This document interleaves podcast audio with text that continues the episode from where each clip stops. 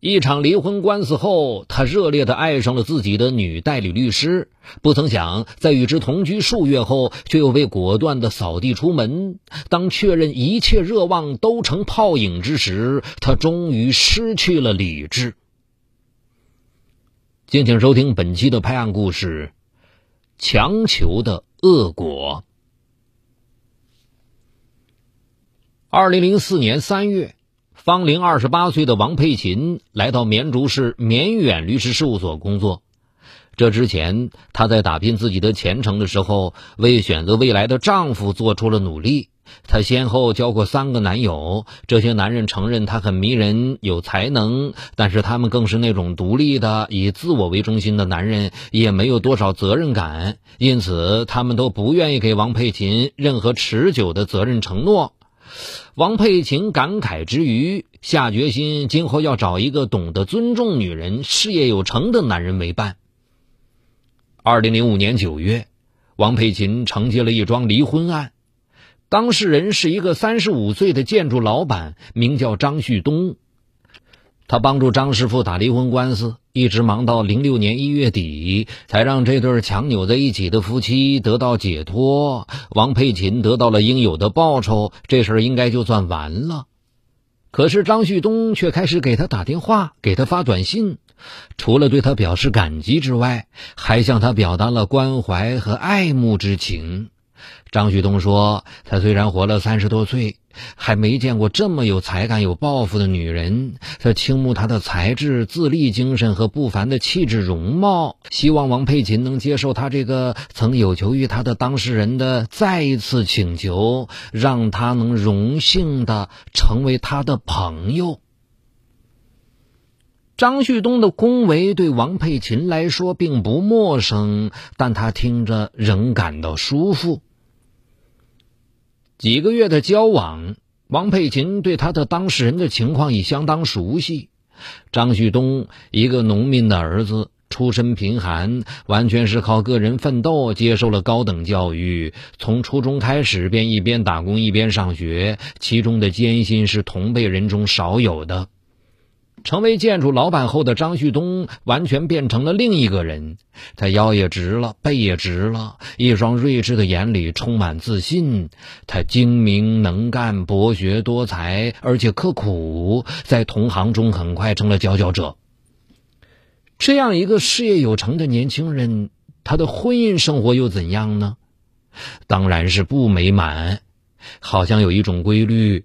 但凡早婚早恋的人，到头来都会发现自己干了傻事，选错了结婚对象。哎，当时我们都太幼稚，根本不懂得什么叫爱情。这种悲叹是切合实际的。王佩琴的帮助，使他解脱了婚姻生活，给了他第二次自由选择的机会。张旭东温柔的电话、热情洋溢的短信，让王佩琴经常想起他的形象：健壮的身体、深沉的眼睛、特有性格的直鼻梁，还有那显示着人生忧欢和智慧的眼角上的鱼尾纹。所以，当张旭东成为自由人一个月之后，捧着一束鲜花出现在他寓所的门口时，王佩琴热情的请他进了屋。这之后。他们开始了比较频繁的交往，王佩琴开始以朋友的眼光，而不是以当事人的眼光来看待张旭东。很快，他发现张旭东是个很细心的男人，对他体贴周到。他的和颜悦色和小心的态度，与他曾经交往过的几个男人形成了鲜明的对比。而且，随着他俩关系日渐友好，张旭东表现出越来越离不开他了。这种感情上的专一和深沉，正是王佩琴需要的。二零零六年初春的一个星期天，王佩琴与张旭东出城郊游回来后，他便留下了张旭东。这一夜，二人金风玉露一相逢，便胜却人间无数。前面说过，王佩琴很富有才干。她是那种把事业看作立身之本的要强的女人。她得到了她需要的情感之后，回过头来，她又开始忙工作。她早出晚归，把业务搞得红红火火。但是张旭东的情况却完全变了，他太迷恋王佩琴了。这个从不贪恋女色的男人，真正坠入了情网。他一干完工作就往家里跑，尽心尽力操持家务。夜晚，他尽量辞去各种活动，回到王佩琴处，围着她转，听她说话，不厌其烦地陪她做这做那，竭尽全力让王佩琴高兴。这一切，王佩琴感觉很好，她心安理得，有一种说不清的得意感觉。时间过得很快，他们同居已三个月了。张旭东已经不止一次向王佩琴提出要与他结为正式夫妻，但是王佩琴婉言拒绝了他。他跟张旭东亲热，给予他做丈夫的任何权利，但就是不急着跟他结婚，这让张旭东百思不得其解。他把这个感情有点脆弱、有点神经质的张旭东弄得心急火燎的。瞧见他这个样子，不知为何。王佩琴觉得自己的决定是对的。二零零六年底的一天晚上，王佩琴很晚才回来。张旭东向他道出了自己的忧虑，他怕时间长了，王佩琴会渐渐冷淡他，又怕时间长了，这种不伦不类的关系让他不好立足于社会。他希望跟他结婚，而且越快越好。忽然之间，王佩琴感到腻了。那张端庄的脸上露出可怕的冷峻神色，让人不能把话说下去。情况急转直下，现代人就有现代人的行为准则，就有现代人处事的方法。两天之后，王佩琴突然向张旭东提出分手的要求，而且态度坚决，口吻不容商量。张旭东大感意外，困惑莫名，如坠无里雾中。他问：“转眼之间已变得高深莫测的王佩琴，这是为何？”王佩琴回答他：“哼，得道无牵系，境造两无关，还需什么缘故？我们之间并没有约束啊，我们的结合是两厢情愿，分手也把话说明，彼此之间谁也不欠谁的，难道这样不好吗？旭东，我们同居这段时间，你应该看出，我俩除了都热爱自己的职业这个共同点之外。”情趣一点都不相投，我们走不到一块儿，这是我已经认识到的。可可是我爱你，但是我不爱你。说实话，我从来没有爱过你。如果让你产生了误会，我在这里给你道一声对不起。旭东，你不要做出这种脸色，今后也不要。没有一个女人喜欢你这个样子，这是我的忠告。第一回谈话就这样结束了。这是二零零七年一月四日中午的事。当天晚上，张旭东回家，发现王佩琴在客厅里的沙发上给他铺了床，他双腿发软，颓然的坐在这张沙发上。这时，卧室的门打开了，收拾打扮好准备出门的王佩琴出现在那儿。抱歉啊，旭东，我只能这样安排了。如果这是你的家，我会主动走开，但这儿是我的家，我希望你今晚就收拾好东西，明天一早就离开。同时，我希望你明智一点，我们双方并不承担法律责任。我的意思是，如果你能顺利离开，我将向你表示感谢。说完，王佩琴拿着皮包出门出去了。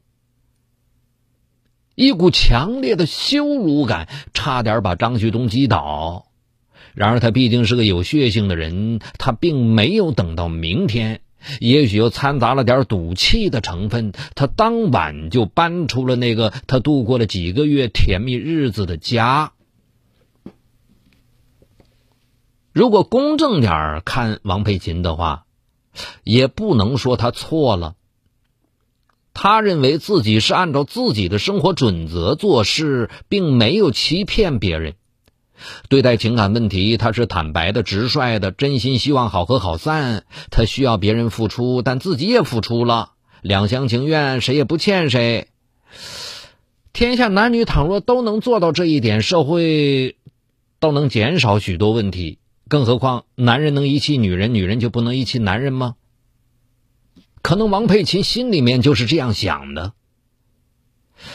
张旭东非常悲观，他的自尊心受到的打击太大了，这是始料不及的。他像害了重病一样一蹶不振，在旁人眼里成了一个十足的苦瓜。接着，思念之情又开始折磨着他。王佩琴精明的神态、优雅的动作，以及那雪白芬芳的肉体，总是出现在他眼前，令他销魂难以自制，痛苦万端，连日来他借酒浇愁。然而好酒难劝断肠人，终于他明白了，除了回去找他一诉他苦痛的思恋之情，求他回心转意外，他别无出路。这天是二零零七年三月九日，张旭东又来到那熟悉的家门口，正想着还是掏出钥匙开门吧。一抬头，却发现那扇门外赫然已装上一扇保险门，那钢板做的全封闭的门，把他彻底挡在外面了。他心头一阵紧缩，痛苦的呆住了。这才深切的意识到自己确实被人一脚踢了。他迷失了神智。当他清醒过来后，感到奇耻大辱，像许多虫子一样在啃噬着他的心。他觉得必须发泄才能救自己，必须报复这个女人，才能让这几乎要毁灭他的怒气怨气释放出来。当他飞一样的奔下楼，目不斜视的在街上疾走的时候。可怕的钻进了牛角尖，悲剧就在当夜发生了。凌晨两点，一根一丈多长的脚手架轻轻靠在二楼的这个阳台角上。张旭东靠脚手架攀登上那个阳台，没有费多大的劲儿。张旭东撩开门帘进入客厅，屋里漆黑一团，他的心狂跳着。但是他却毫不犹豫的抽出一把磨得锋利无比的西瓜刀，他要用这把刀毫不留情的割断那薄情寡义的女人的脖子。卧室门虚掩着，他推开门，仿佛已经闻到了血腥味，看到了那个女人垂死挣扎的悲惨样子。他被想象刺激的发狂，悄悄的向床边摸去。三十六岁的健身中心老板、资深健身教练何胜利，本来已经睡熟，他体魄健壮，生活极有规律，历来睡眠特别好。可是他忽然被一声微乎其微的响声弄醒了。他开始还以为是身边的情人王佩琴起夜上卫生间，但很快发现不对劲，王佩琴仍酣睡在身旁。他立刻警觉起来，大喝一声：“干什么呢？”这一喊。把本来就紧张到极点的张旭东吓破了胆，当的一声，西瓜刀落地。一瞬间，他以为自己把钢管搭错了阳台，反身奔逃。他越过客厅，扑向阳台。就在后面的脚步声追上来的时候，他纵身跃了出去。二楼阳台离地面本来不高，但是他不走运。楼下正在铺设新的电缆线，他落进几分钟前他才迈过的沟里，而且后脑勺和颈窝正好磕在沟边上放置的一块阴沟板上。张旭东除了头部受重伤外，颈椎还摔断了。他在医院里仅活了五个小时。